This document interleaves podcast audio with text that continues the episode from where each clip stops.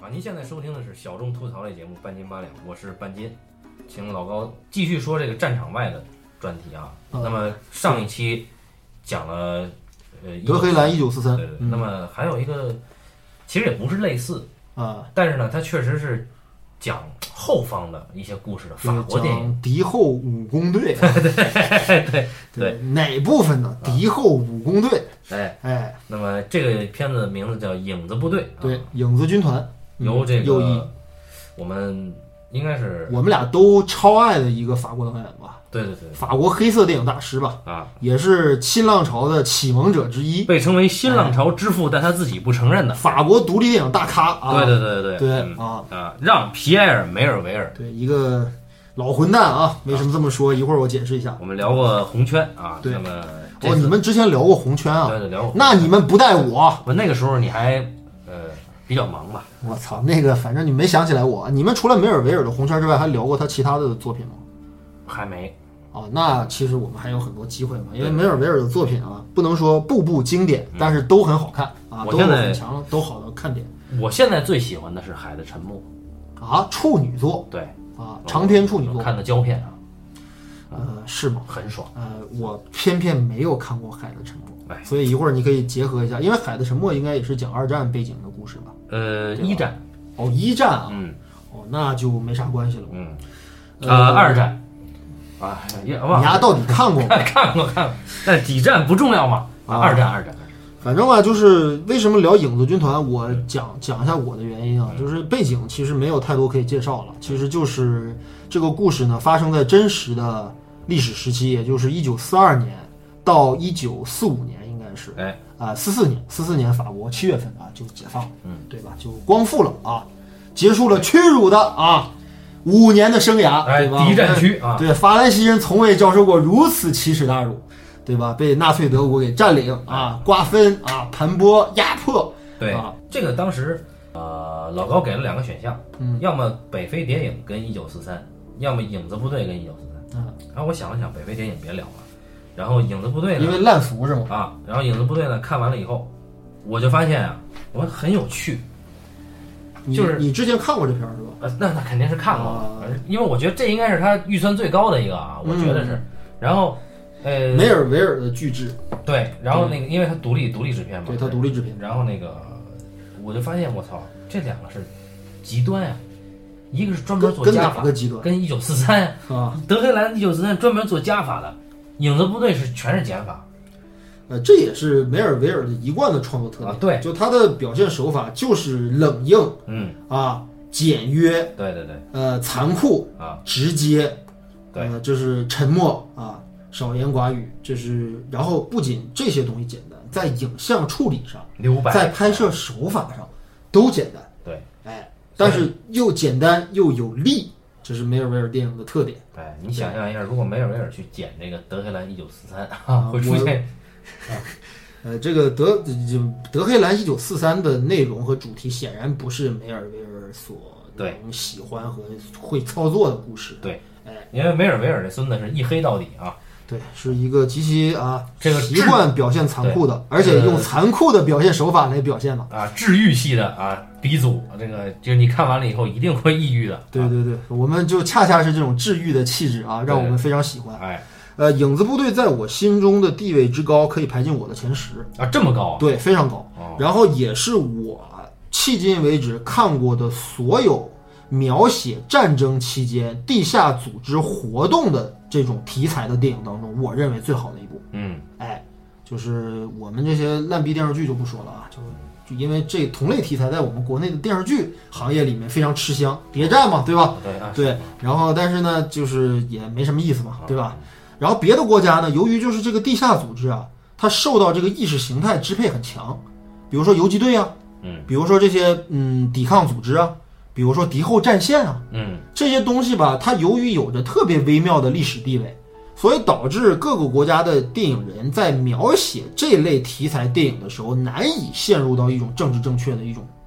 规规律当中去。难以不陷入到对，难以不陷入到一种政治正确的孤立。哎，对我，嗯你说的对，就是一定要描写正面，就是这些敌后战场的人是英勇无畏的抵抗战士，啊他们为了民族的解放，为了人民的解放，嗯为了国家的复兴抛头颅洒热血，嗯对吧？就是舍身取义，对啊吧？是一群无比光辉正面的形象，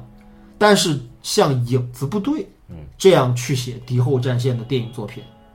我是几乎是绝无仅有的。嗯它的用调，它的这个写法之犀利，哎，它的这个这个揭示的真相之残酷，嗯，哎，它的这个这个这个在主题上的啊，这种这种这种反叛嗯，对于这种传统的反叛，简直都是令人啊瞠目结舌，我可以说，所以这个电影确实了得啊，所以能排进你前十，能排进前十哦那对那要好好讲也甚至改变了一些我对一些事情的看法。这个电影哦。嗯你达不到是吧？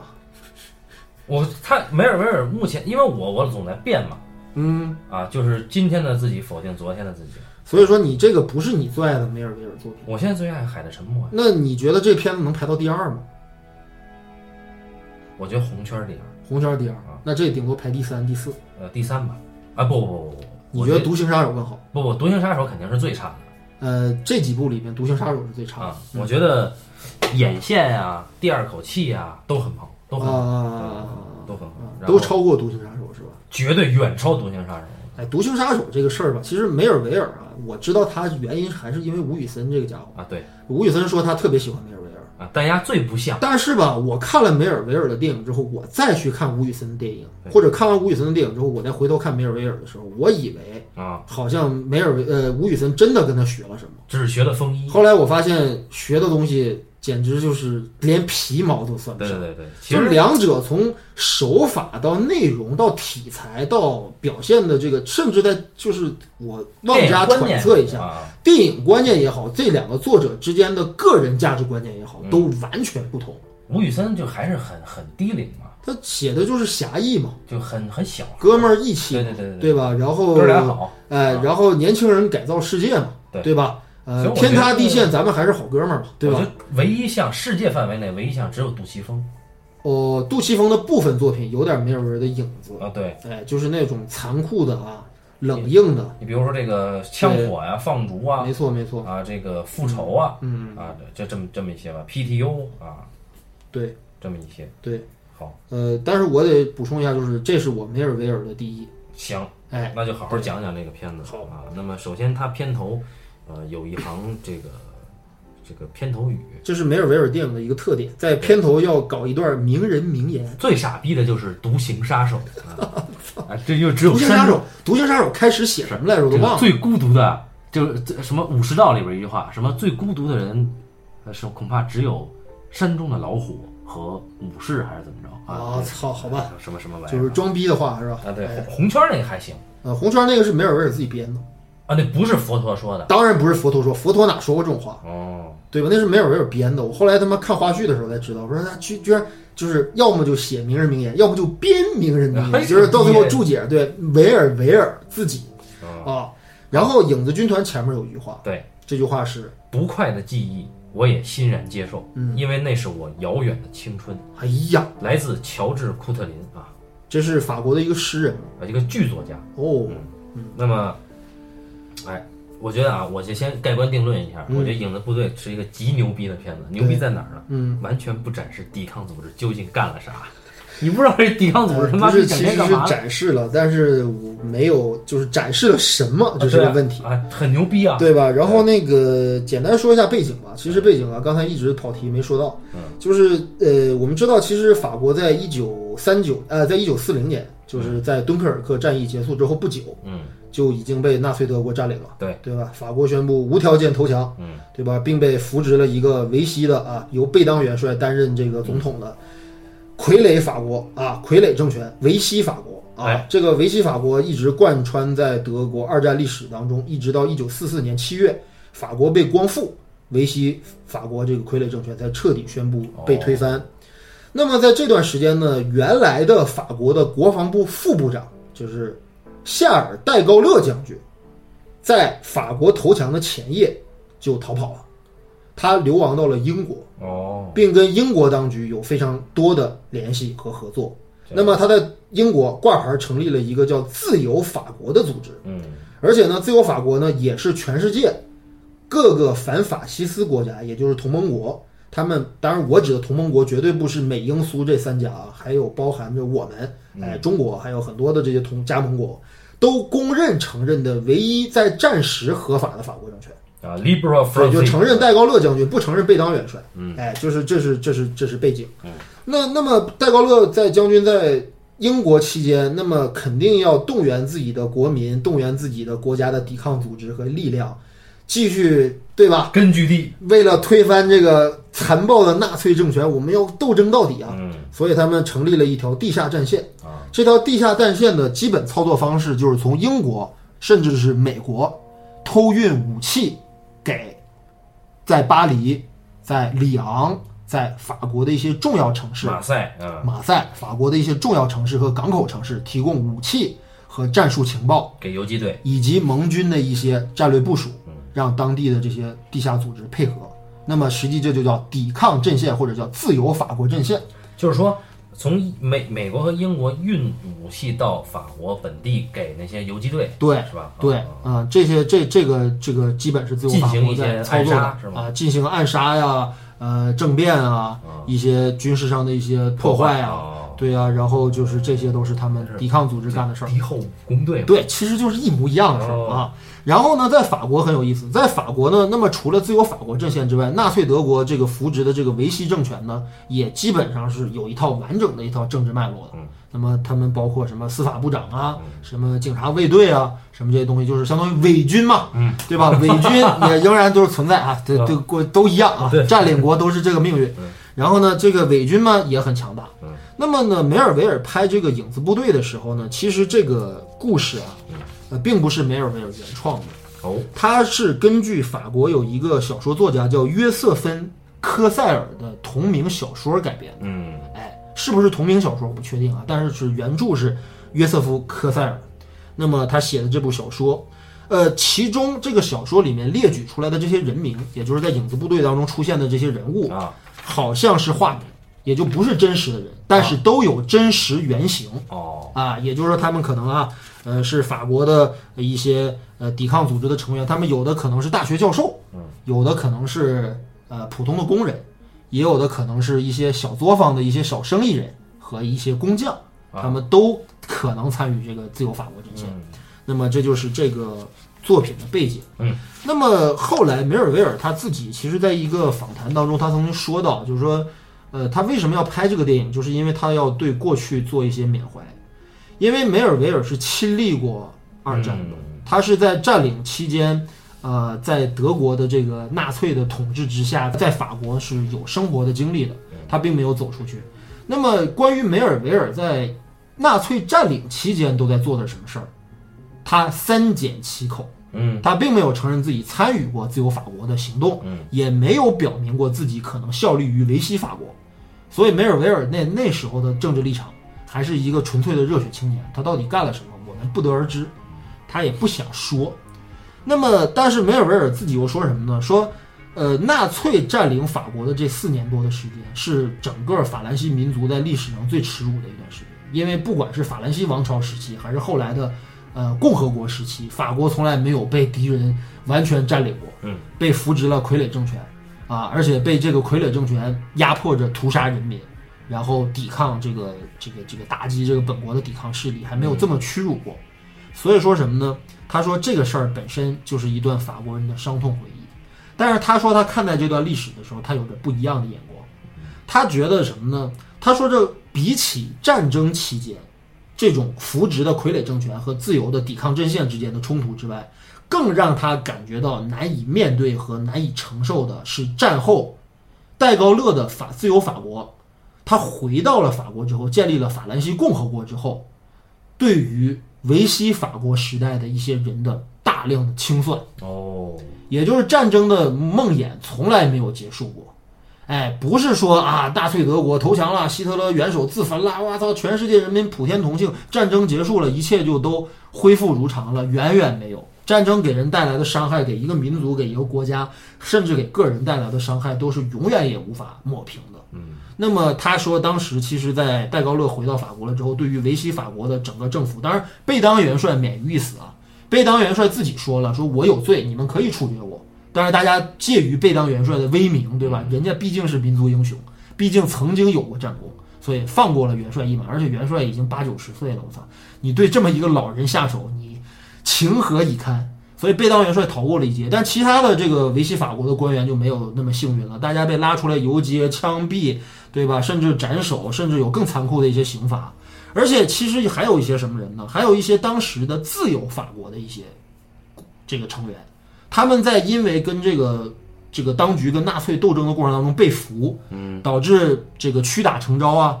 威逼利诱啊，导致他们倒戈了。对于这些人的清算也非常的残酷，哎，就这这些东西，包括呃，大家看过这个呃这个这个托纳多雷导演拍的《美丽的西西里传说》啊，《Malena》。对吧？知道玛莲娜在战时的时候跟德国人睡了，对吧？在战后被清算成什么样？在法国有大量这样的妇女，哎，被拉出来剪头发呀，他妈的鞭打呀，然后扒光了衣服游街啊，这种清算在全世界各地的被占领地区从来就没有停止过。嗯，梅尔维尔说，这些东西给他的触目是最触目惊心的，反而在德国占领期间的那种残酷的地下斗争岁月，反而让他不是觉得这是战争最残酷的一面。嗯所以说，这是他的一些立场。嗯，那么《影子军团》这个电影，半斤可以介绍一下具体的片子的内影影影军团，哎呀，影军团真的很难介绍情节啊，就是容啊。简单说，呃，以一个中年大叔啊，叫做菲利普·杰比尔啊，土木工程部官员，嗯呃这这个人的入狱开始，嗯，那么到他嗯脱狱对，啊，被营救，然后再重新组织他，他因为他是一个反抗军的反抗组织的，影片没有具体交代他的职务，但是可以确定他是自由法国阵线的重要的高层领导人员。我喜欢管他叫老二啊，因为他这个这个人物由著名的法国男星利诺·文图拉主演，哎利诺·文图拉也是梅尔维尔的御用之一啊。啊，对啊，呃，管他叫老二啊，这个对这个，因为这里边有老大啊，他啊这他老大是二谁？一会儿再说。老大更牛逼啊！ 对，然后，然后这哥们儿呢，呃，屡次上来就是啊他被捕啊，了。对，上来就被捕了，被捕了呢，然后这个被自己脱狱了对，啊，找了个机会脱狱了，脱而狱以且后他脱狱的方式你得介介绍一下。脱狱呃，好吧，那就那就细讲一下啊啊。那么首先啊，这个这哥们儿有大学教授气质啊，是一个嗯他是一个工程师师，官员，对，嗯，然后他呢被称是涉嫌戴高乐主义者啊，然后被抓起不来。就自由法国嗯的人啊但吗？证据不足，要审的啊。哎，这个时候呢，他就被关到了这个囚室，嗯啊，这个这个囚室我简单说一下啊，嗯这个囚室特别有意思，在电影当中，我觉得这个设计是有意用意的。哦，就这个地方啊，是当年在一战时候关押德军战俘的德军战俘营，啊，结果现在变成了关押法国人民的法国战俘营。那确实有意义。对，然后他被关进来以后呢，你就他就会发现，哎，这个狱友们啊，啊这个，一个个都如丧考妣，对、啊一，群白痴啊，有这个傻逼对，啊一群傻逼，都不是一个革命者，啊而且其实能够明显感觉到他在暗示，其实这些人根本就不是什么真正的自由法国的抵啊，抗者，对对对对，都是因为一些莫名其妙的原因被株连或者被冤，就是被怀疑是，对被怀疑是，对残酷的对，政治斗他争，认为这些人不配跟他对话。正在越狱的前夜，他夜间被提审，啊，他关押到了这个一个拉酒到了店一。个德军总部里，啊，一个德军的驻地。对，然后这这个老二呢，就特别狠，跟他一起来的，他一看，哎，不止他被提审，还有一个不知道干嘛的人也被啊也是一个小伙子。也在那儿压着等着，对，他就怂恿那个小伙子呀，嗯哎他说一会儿啊，我把这个咱面前这个看押咱俩这个德军军官我给控制住，哎，你赶紧抓紧时间跑，对，哎，结果丫确实是吸引了 人家注意力。而且把这德军军官给刺死了哎啊人家身手了得，对，但是他让让人家人人家先跑了，对不对？啊人先跑，那肯定先吸引火力。对，他然后利用这德个军间，隙，啊哎向反方向逃出升天。也就是说他实际上牺牲了这个是的，无知的这个小伙子，对啊对，哎，然后当我然操，这第一场戏令人对，瞠目结舌，这还在当然在理发店里还这他啊妈是英雄人物还吗，理了个胡须，啊还还剃了个胡子。对，然后理发店里边挂的海报写“元帅言行一致”，指的是贝当贝当元帅哦理发师的扮演者嗯，是眼线里边啊一个黑帮的眼线里边一个主角吧。对，就是你看梅尔维尔的戏吧，就是说到这儿，我要说一下，就是他有一些处理吧，非常的微妙，嗯，似是而非，让你感觉到是这样，似乎又不是这样。比如说这个理发师，是不是底下就是抵抗阵线的成员？呃不重要，其实对，但是就你又感觉他好像是，但是也好像可以不是，对，哎，就很有意思。因为他跟那个利诺文图拉之间的这个交流啊，非常有意思，很微妙。对，就你就刮脸，刮完脸你要走，等会儿你把你的大衣留着，我给你我的，对这是我仅有的了。对，哎这这肯定是认识啊，这尤其那哥们儿那张脸啊，这法国的憨豆啊，这是不是个据点儿呢？哎不得而知，他也对没对交代，不好哎说对啊啊，然后接下来到了马赛海边，嗯，然后哎，呃，我们会发现老二带出现了了带了俩人啊，要清理叛徒了。老二呢带了俩人，一个叫比松，还有一个新加入的，嗯啊，新加入的一个人叫菲利克斯对啊，还有一个新加新来的小伙儿叫啥我忘了啊。对，然后一共三个人，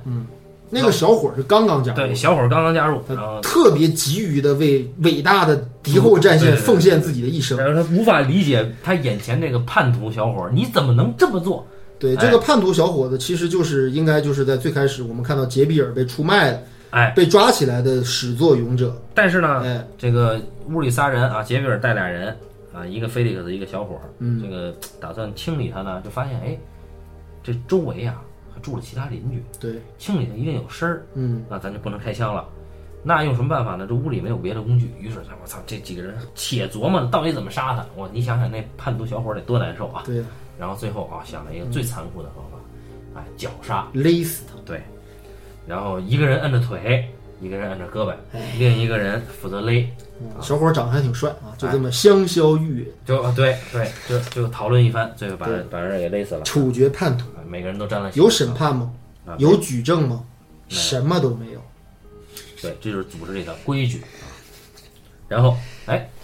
其中一个叫做菲利克斯，就是老二的助手、副手，嗯啊，菲利克斯啊，一个谢顶老者，对，谢顶大叔来梅到尔维尔电影里的人吧，啊，都谢都顶有一种啊莫名的帅感，啊，对，这即种便谢帅顶感跟啊现在不太一样，跟哎美国的那些老男人的帅感也不一样他。那个叫范儿啊，对他也不是说很精致啊，但是就是有气质嗯对，有一种对，没错，对他有一的电种影独里特的气质。他电影跟你比如说《让旅客高达》的电影里的人，《让旅客高达》就比不了。呃，都是法国人，拍的都是一个民族的人，精神气质完全不一样。对对对对，就是你看新浪潮人，他相对他得颓了一点儿。对对，比较底层一些，哎，你比如说然后侯侯比麦较的电自然一些，比较左派一些。影，侯麦电影里就没有这个好看的人啊，就是嗯啊对那尤其男的啊，对对对女的还是有的对，啊，感觉就从街边随便拽了一人就演了。对，极猥琐都啊，对，但是梅尔维尔，你感觉他有法兰西的旧式的时代的绅士风度。哎哎，啊，但加上这法兰西有没有绅士我不知道啊。然后这个好， 然后这菲利克斯呢到了一家酒吧，哎，这个酒吧里边呢，嗯，哎，他遇到了一个故交，一嗯，个飞行员小伙。对，一个帅锅，嗯，也是一个帅哥，这对帅哥太多了。然后菲利人家克斯呢，帅哥啊，长得他妈有点神似阿兰德龙啊，呃，他有点像像另一个人，我忘了叫啥了。啊反嗯正啊，我明白，我知道你说的是谁，是现代的人吗？他有点像谁啊？像《兄弟连》里边演连长那个人，没有那么难看，但是也有点像那个，就是好像后来的那个法国男星叫什么文森特·卡索还是啊，对对对，没有对文森特那么变态啊。啊？对对对对对哦对，啊但是脸是长的，对，反正一个型儿了对，但确实挺帅。啊，然后穿呢着一飞行服。哎，这这个菲利克斯呢，就拉他入伙嗯，这哥们儿叫弗朗西斯，哎，不让弗朗西斯，啊，然后跟我们一块儿干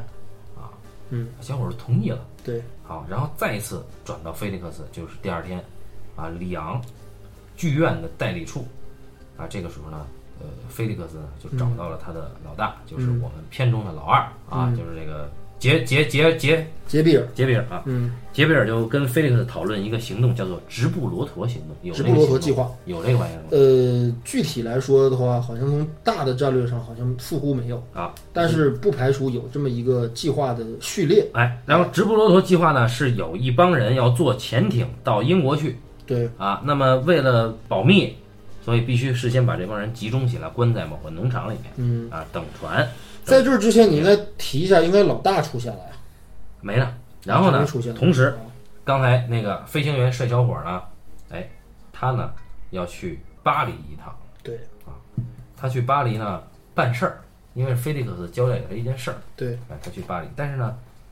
他去巴黎呢，顺便探亲，他有个蝈蝈，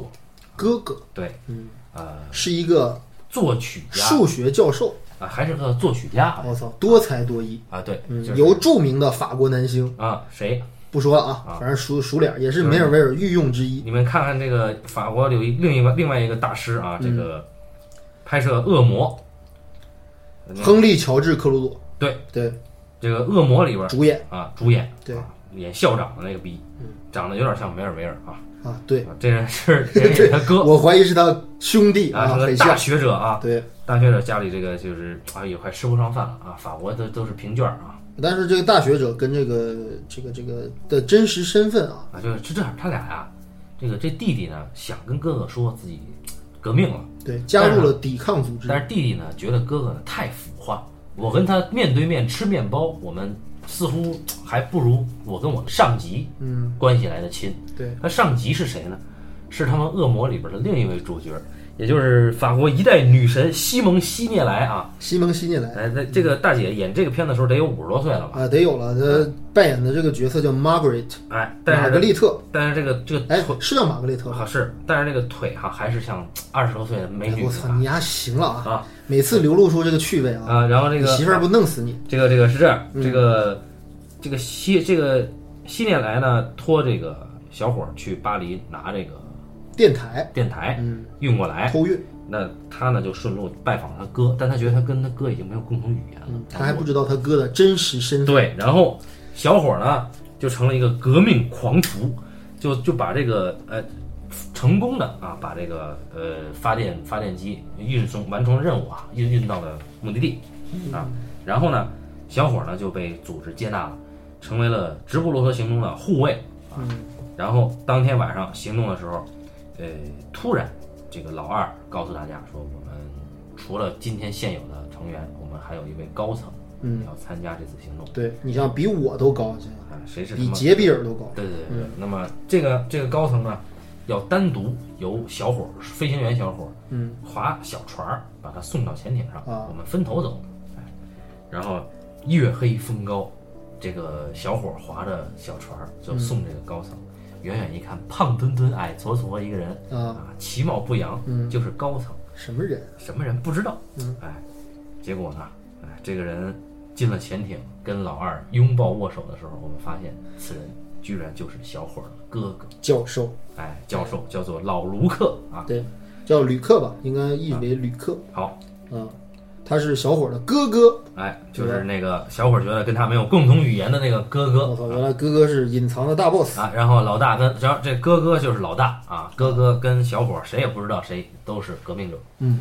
然后哎切到伦敦，嗯，老大和老二去接洽英国军方谈武器供给。对，英国军方说：“我们不信任你们法国人的效率啊！这英格兰人一向鄙视法兰西人，从他妈敦刻尔克的时候对开始是这个操性。哎，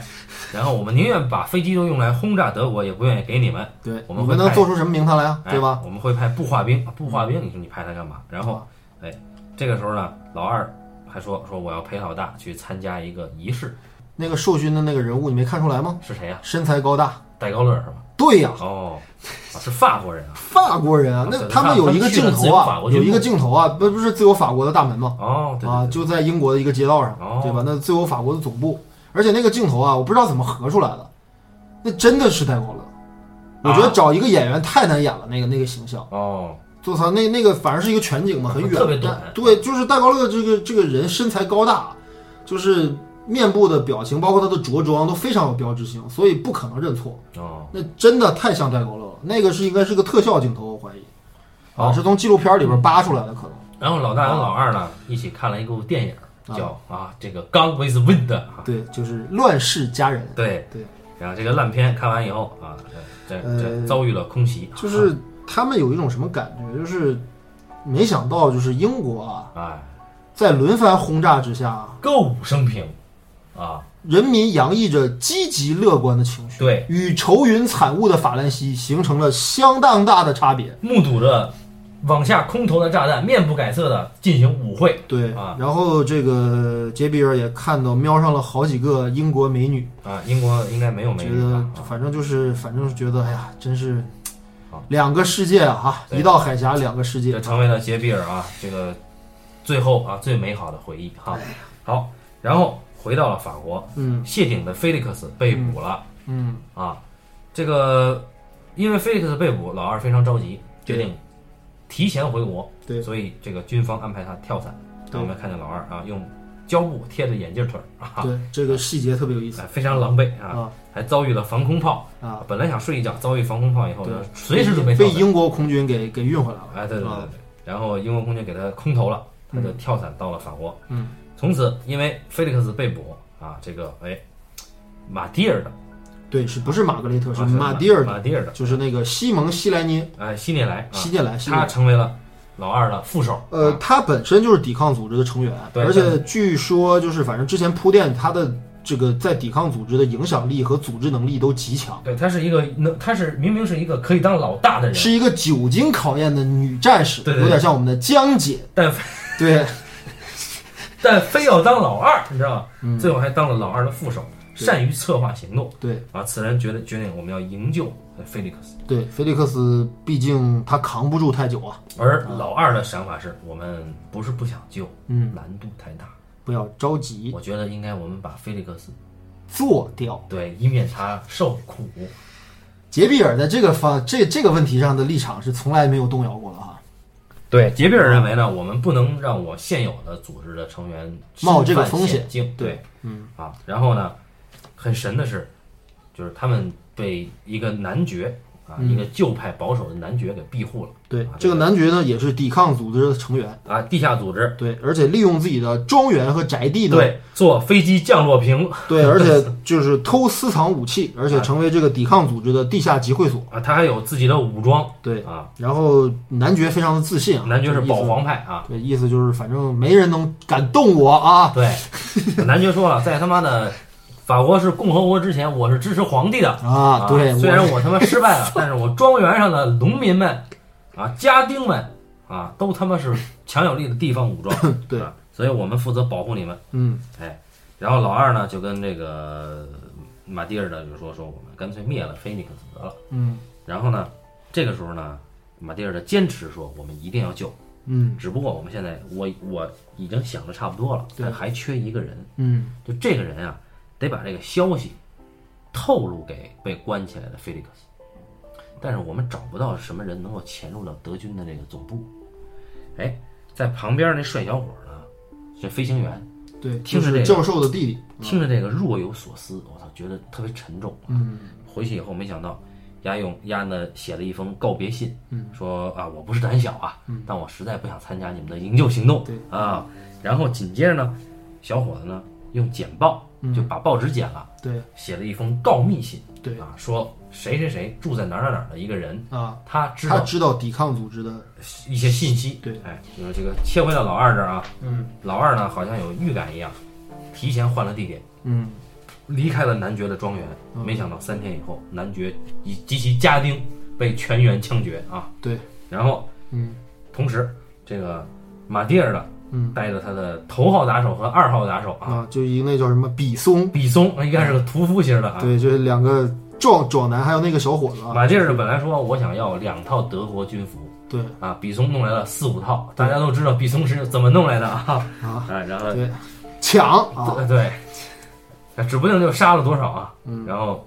这时候呢，我们发现之前写告别信的那个飞行员帅小伙，啊，其实他举报的是他自己。对，哎，他他呢，化名叫做杜邦先生，对然后跟德国军部，实际等于是自己让德国人来抓自己。哎，苦肉计啊，对对对，这个进了囚室啊，也不怎那么巧，他嗯跟菲利克斯关在了同一个屋子。对，而且德国军官审问他的时候跟他说了，说你叫什么名字，你说吧。然后，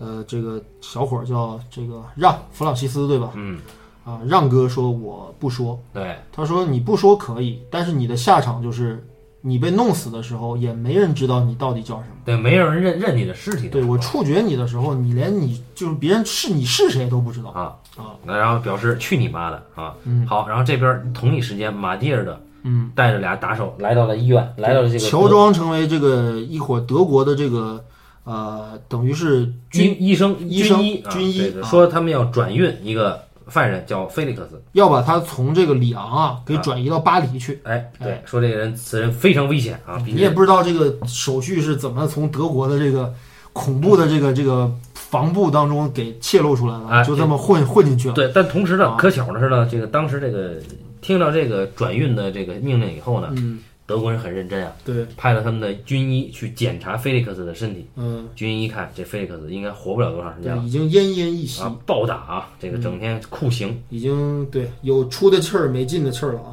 哎，然后呢，这个医生出来对这个马蒂尔德他们说：“说我拒绝我的啊病人转移，因为他重病。就是奄奄一息的人，我们不能转移，对这是我们的规定。”然后就只剩下飞行员帅小伙陪着这个菲利克斯。对，因为飞行员帅小伙儿他自己留了个毒丸儿对啊，就是以免受苦嘛。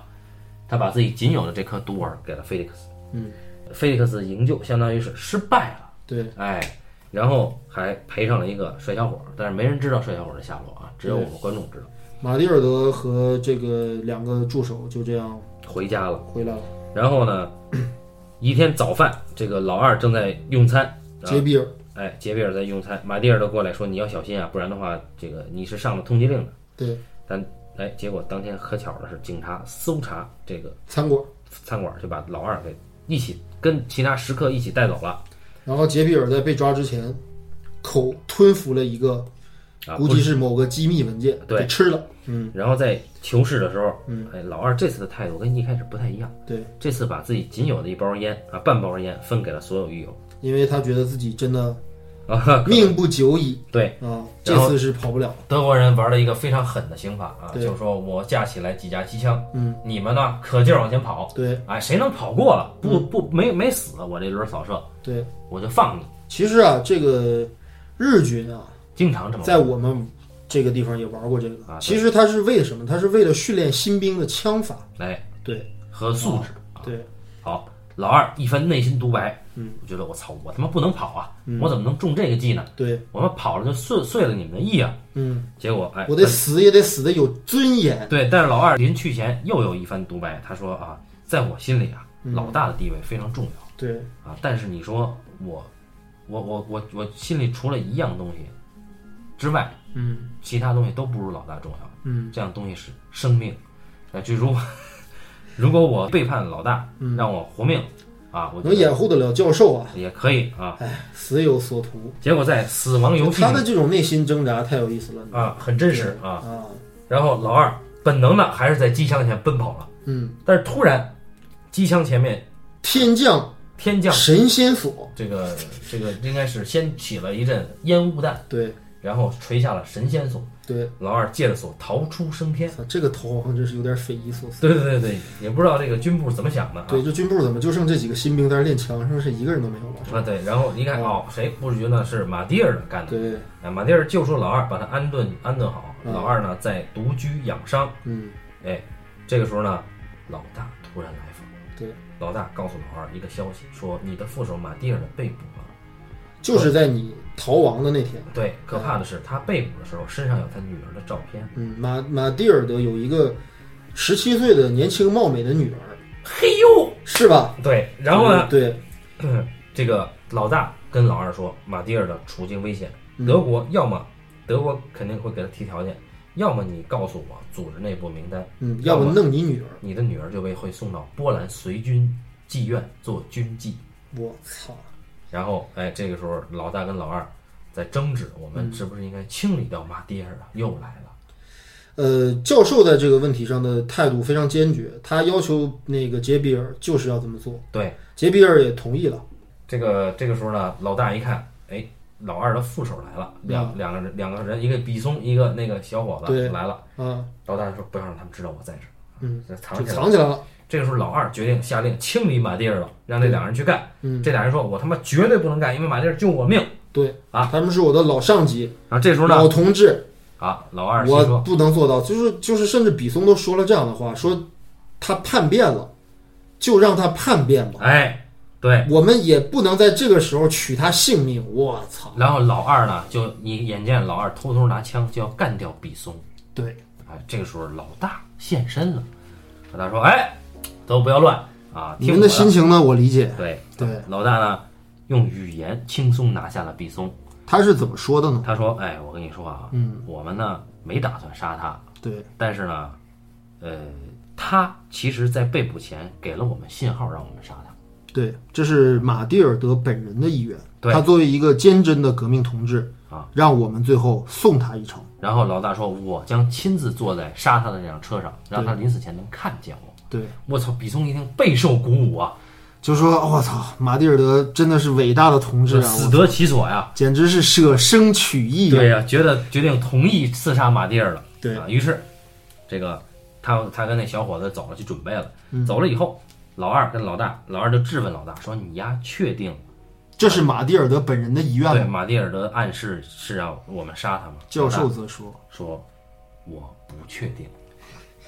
我只是觉得他有可能会这么想，” 哎，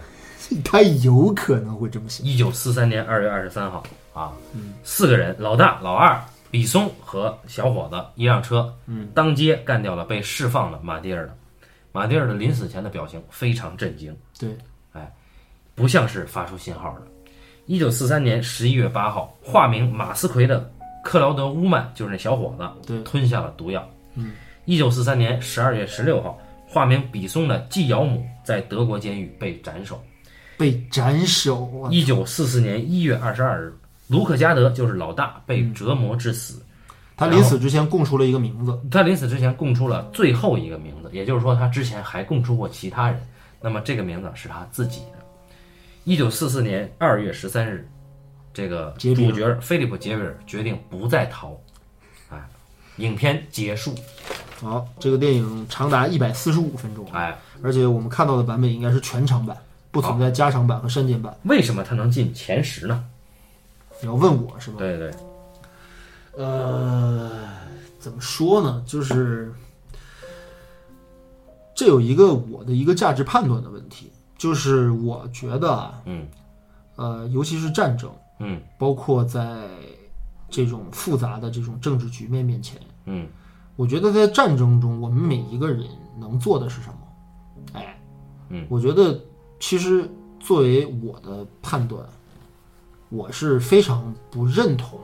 国家意识形态那一套的。嗯，这是我的个人的价值判断。嗯就是我肯定不会受什么这些所谓的一些这种国家意识形态的钳制。嗯，就我不认同这种方式的这种价值输出。嗯，而战争是什么？战争是国家意识形态为先导的一种全民性质的行为。嗯，有没有想到有这么多不同民族的、种族的、身份的、性别的、年龄的、贫富阶层的人，都要为着一个国家行动去付出自己的生命，不加思索的执行上级和以及很多东西的判断。我觉得这是战争本身的一个悖论。嗯，就是当一个国家在不停的在宣扬他们所谓的呃民族意识形态的时候，我们就开始要警惕了。嗯，因为我相信纳粹德国也好，日本军国主义也好，在发动战争之前，他们一定无数次的跟民众灌输他们的行为是正对义的，嗯，是合乎我们民族利益的，是合乎我们国家需求的。这个所谓大义。对，然后呢，这就产生了人类历史上的无数的战争悲剧。所以我觉得，就是作为一个个体，你在战争当中或者面对战争的时候，你是否有存有最后一点点的怀疑的精神？因为我觉得，作为普通人来讲，最重要的、最最有可能做的一个选择就是我怀疑，嗯我我是不是要相信你希特勒说的？我是不是要相信你天皇和东条英机跟我说的？我是不是觉得这是我们作为百姓、作为这个国家的公民所应该承担的义务和必须付出的责任？那么同样这个道理会置换在所谓的正义一方，同盟国、反抗组织，对吧？然后我觉得就是影子部队它可贵的地方就在于它对这个问题进行了反思。嗯，就是说我们再去讨论战争，讨论这些一切的这些。就是二战专题为什么会开啊？哪怕你所谓的什么纳粹的理论，这个法西斯意大利的理论，日本军国主义的理论是正确的，哪怕我们的同盟国反法西斯的，哎，抵抗的论调是正确的，但是我们怎么去排除这一个个受苦的人？嗯，你看看在战争期间，在抵抗组织内部，我们或者是其他的国家在这类电影电影当中怎么表现的？大家是同志，大家亲如一家，哎，大家手足之情，嗯，大家在最后一个关头，对吧？深受惨无人道的酷刑的时候，舍生取义，舍生取义保护同志。嗯对但是真实的历史呢？历史当中存在着大量的高层人员在某些时刻叛变，啊，供出了队友，然后他们以及他们的家属又被用极其残酷的方式灭口。就是所有的东西，它都是一个冤冤相报的一个东西，在其中是否有正义可言，是否有良知可言，是否有所谓的伟大的理想可言？我们在这个影子部队当中看到了，我觉得在电影当中起码非常真实，因为这个电影是既然有小说的话，那我觉得梅尔维尔肯定不会改变小说的某些设定，嗯所以我相信这个小说是一个高度反思二战战争以及当时的自由法国的抵抗阵线的一些行为的一个作品。嗯，因为我们看这个老二，嗯杰比尔先生，对吧？抵抗组织高层成员，对对吧？坚定的革命者吧，嗯，对吧？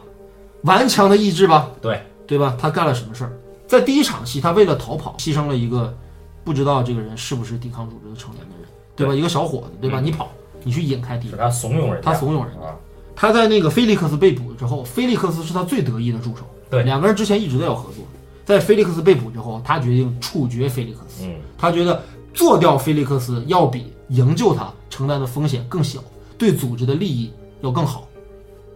那么到最后对待马蒂尔德，马蒂尔德真的救过他，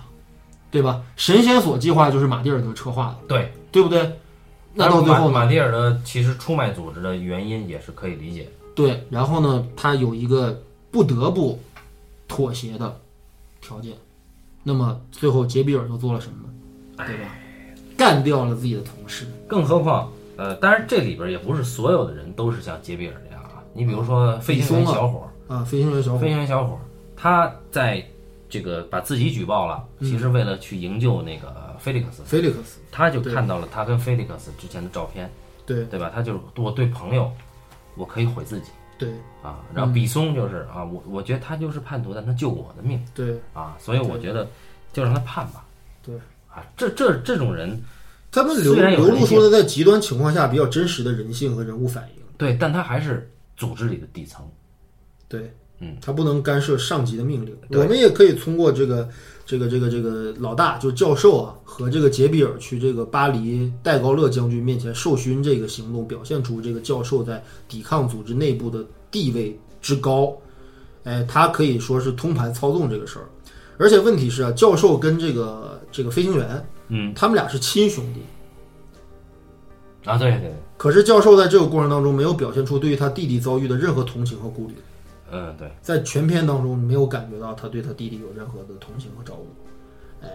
所以这就是梅尔维尔用一种非常残酷和冷酷的手法，表现了战争当中人所可能经历到的一些正常的反应。嗯我觉得这种东西比你高唱赞歌肯定要高级的多。但是也有一批人认为这个片子的立场有点狭隘，有点冷酷，有点儿嘖没有表现出好像在抵抗组织内部那些正面的东西。对，就是这个这个电影当时在法国上映的时候吧，被很多人诟病，就说你怎么能拍这么去拍摄，这么去处理自由法国的坚强的战士们？你在给法国抹黑。对呀、你怎么能这么去处理？可是梅尔维尔的回应就是，这就是真实的情况。嗯，我拍摄的都是真实的人物的反应。然后呢，这里边呢，其实有一个特别有意思的一个小处理啊，就是你还记不记得有这么一个人物啊？就是在那个英国，呃，在接见戴高乐之前，杰比尔和教授曾经见过一个人，这个人叫帕西上校，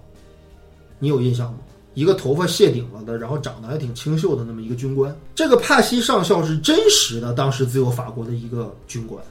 哦，他确实跟从戴高乐将军在在伦敦的这个自由法国总部曾经共事过。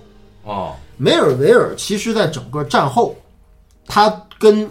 法国当时自由法国和那个当时法国的一些这个高层，他们是有一些交往的，也就梅尔维尔是有相当的历史基础的人，因为你像六九年他拍了这个这个呃影子军团，距离二战胜利才二十多年。所以说，还有大量的亲历者、大量的目击者、大量的这个人还活着，他为什么让帕西先生来，帕西上校来参与这个电影，但是没有用真名啊，嗯，就是他就让这个人来客串了他的电影，并且给在自己的剧本当中给他安插了一个角色，因为帕西上校是非常了解当时法国自由法国阵线的很多真实的一些革命行动或者政治行动的人。哦，包括这个关于氰氰化物小药丸儿这个事儿，对吧？啊因为这个也是帕西他在一次这个访谈当中提到的，就说关于这个小药丸儿的事儿，他有什么要说的呢？他说这个东西吧，他说氰化物啊，其实就很多电影当中不都是用用这个东西吗？就是一战时候那个谁。那个刺杀那个飞飞迪南大公的那个那个小伙子不也吞的是这玩意儿吗？但实际上在二战当中啊，氰化物只是在早期的这个谍报当中会用给这个特工人员配发的一个药物，因为氰化物的致命性啊，时间偏长，哦，就吃完了之后啊，如果抢救及时，可能还死不了，就算死，这个受死者死的也是非常非常痛苦的。哦，所以说氰化物很早就被我们废止了。嗯，那么后来是由英国军情五处他们研发出了一种新的药，那个药效快到什么程度？对于绝大多数受试者来说，十秒钟之内足以使人死命。那什么时候应用的呢？然后就是在二战当中，很多自由法国的战士们都配备了这种小药丸儿，这种小药丸儿是剧毒药丸儿。然后呢，他说这个帕西帕西上校他回忆说，他说他也曾经配发过一粒，放在了他的戒指里。他说这个药丸儿非常非常小，可以配在戒指里。他说我不小心啊摸了一下这个药丸儿，碰了放到了戒指里了之后，又不小心摸了一下自己眼睛。他说就这短短的一下，我的眼睛就肿得跟青蛙一样。我这么逼对操这都是他带来的一些真实的一些考据。那么，这是梅尔维尔的拍这个电影的一些相关的内容哦，啊。其实这个片子刚才你也说了啊，它其实很容易被处理成一个，呃，理念先行的一个热血的拥护的呃伟大啊的、伟大的啊啊，对特别符合国家主流意识形态下的一个对谍战电影哈，对对对对对。呃，一个谍战大片。但是呢，我们首先要想，呃，这个片子毕竟还是呃二战以后对啊、新浪潮之前，对，那么这个片子它其实，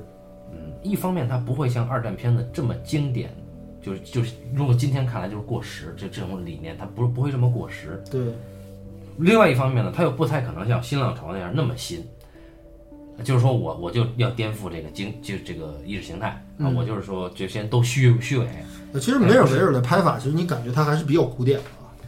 啊，对对，对就他的视听语言还是挺古典的一对个视听语言，然但有点像十一现实主义的那个时代的东西啊，嗯有点那个年代过来的感觉很准确很简单，啊。但是你会发现，哎，这个片是用这么克制的一个拍法，甚至诸多留白的拍法去表现一个本来应该热血的题材对，啊，这就体现了他的态度。就是我我对这事儿我就这么看的，对然后我我所有这个组织里边有有人性有人情的人都是这个组织的底层，嗯包括那个后来入入 入伙的那个小伙子，嗯，对高层你不得不考虑这件事儿对啊，你像你这个大老大老二，嗯对吧？对，多狠呐呃，毫无人情，啊，对啊。对，毫不讲人情，就是一切都是符合组织的利益，符合组织的计划，哎，符合所谓的国家的需要，哎，所要必须做的牺牲和取舍，哎，对吧？你看西蒙希涅莱被捕，他后来被背叛，是因为他带着他女儿的照片儿。对之前老二警告过他，你不要带着这个照片儿，对，但他不听。如果一旦被俘，这是一个重要的一个拷问你的一个一个东西，哎，为什么他不听？投鼠忌器啊。还是因为他女儿在他心里分量很重，他要时刻看这张照片儿。对，而且其实你看那个西蒙希涅莱，她演的这个老老老老女战士，腿不错，非非常的淡定。嗯她其实是在这个组织里面最有自信的一个人。啊，对，呃，前后的这么几次营救计划，包括对于这个这个这个菲利克斯营救的自信满满，嗯，包括到最后居然能够神奇的营救了这个杰杰比尔，对吧？你感觉这个女人真的是很强大，哎，也很有人情味儿。嗯，对吧？不是一个冷片冷面的一个革命杀手，对吧？那这样一个人到最后就要被牺牲掉，啊，而且死的那么惨，对吧？横死街头，我操！然后我们会看到就是关于处决这个呃马蒂尔的，对吧？这个嗯对决定的时候，啊，老二就单独问老大，你确定不确定？老大不确定。那其实对于他们来说，确不确定人的生命并不重要。对啊，最重要的就是我们为了维护组织的利益，对要把一个威胁给去除掉了，哎，对吧？就是能够这么触及到这个地下组织，因为大家知道，其实，在战时的地下组织应该是对人性最扭曲的一个、一个一个战场了，嗯就因为大量的人要隐姓埋名，嗯，要天天伪装身份，要经历这种，你知道吧？就是为什么影影子部队这个片子，我觉得就狠在哪儿呢？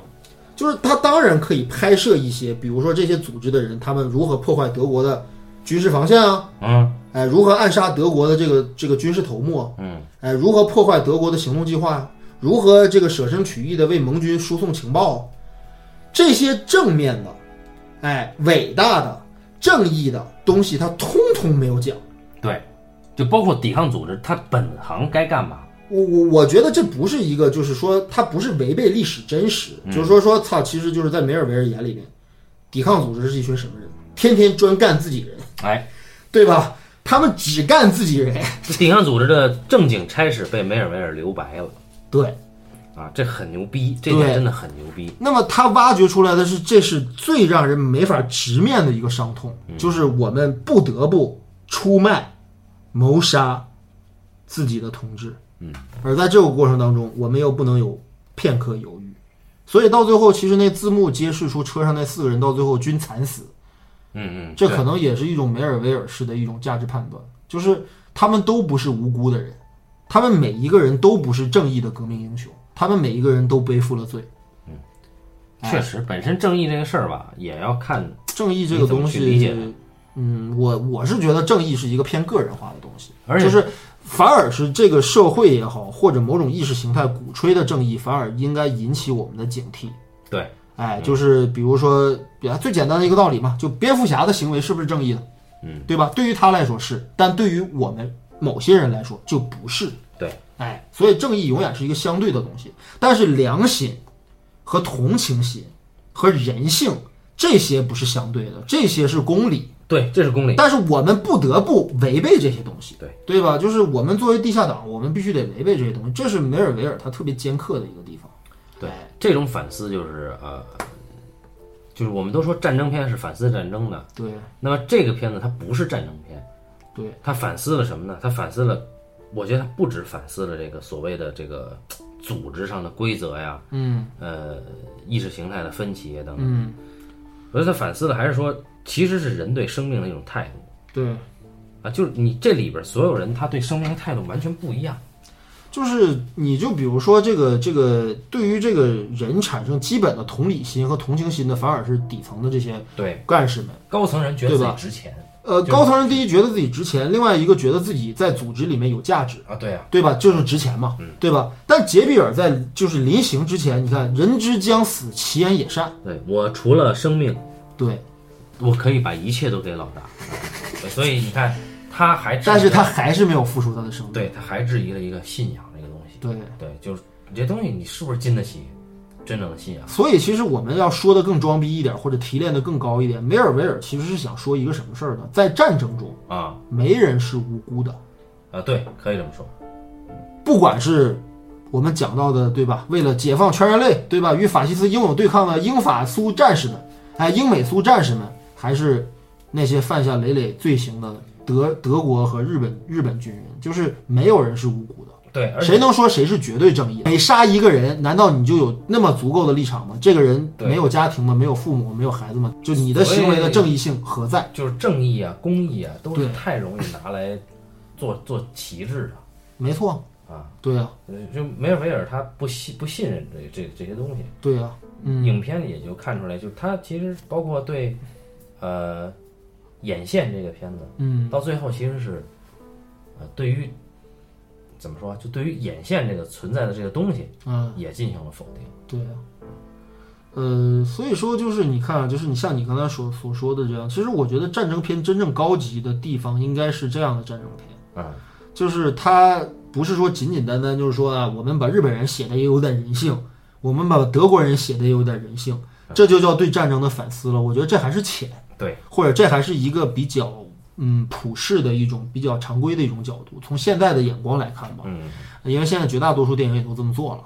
那么一味歌颂所谓的正面英雄的电影，当然这个命题就更落后，也是更过时的一种命题。对他现在很有地域特色，对，所以说一九六九年的时候，你说梅尔维尔他拍摄这么一部电影的话，我觉得已经把战争片当中最有含金量或者最最最最高级的一个命题已经把它表现出来了，呃，对，就是战争的非正义性和没有人是无辜的这个命题。所以就是说，我哎们看梅尔维尔的片子要学会一个思维习惯，就是质疑。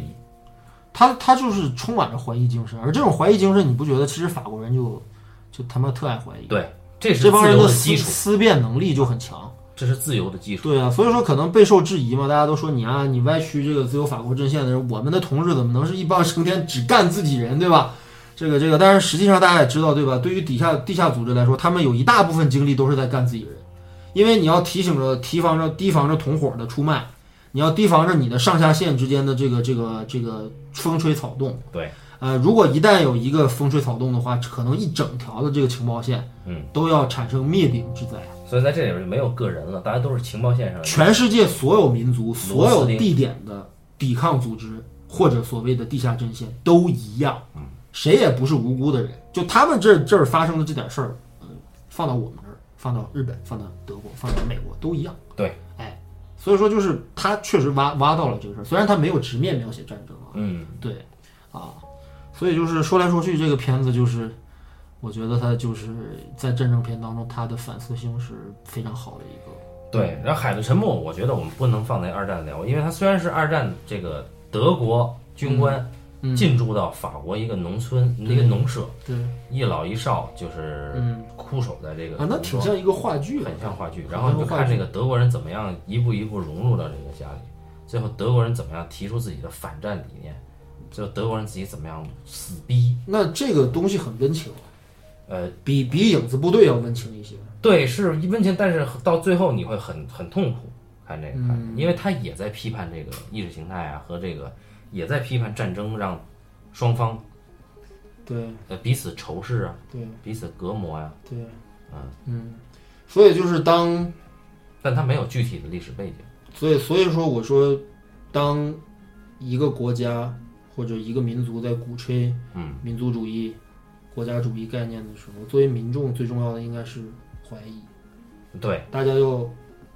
提个醒儿。而且怀疑不等于反对，就是怀疑嗯怀疑是当然不等于反对，是你自由啊，是你理智的一个基础。只是我要提出一些别的看法，或者我要产生一些别的判断。就在这世界上任何被斥之为是唯一真理或者唯一正确的东西的时候，我觉得任何人提出这种话的话，我觉得都应该引起大家的警惕吧。对，因为我们的德日他们都是这么干的，啊法西斯国家他们都是这么干的。所以还是推荐大家看一看梅尔维尔的片子。我们可能他这些别的片子会在就是什么梅尔维尔回顾的时候，我们会提一下啊哈。呃，对，肯定会嗯因为聊还。有好多没有讲到的东西。然后那这个片子就这这么多，好，对，那么接下来我们应该就转回到战场。呃，这个我们终于要迎来地质登陆了好，对吧？迟迟也这个战战局也僵持在一九四三年。那么就是拯救大兵瑞恩和最长的一天。对这两部不同年代，并且分别反映了同一个历史事件的两部美国好莱坞经典战争电影，嗯，对好。吧？嗯，那么感谢大家收听这一期的半斤八两，咱们下期再见。拜拜。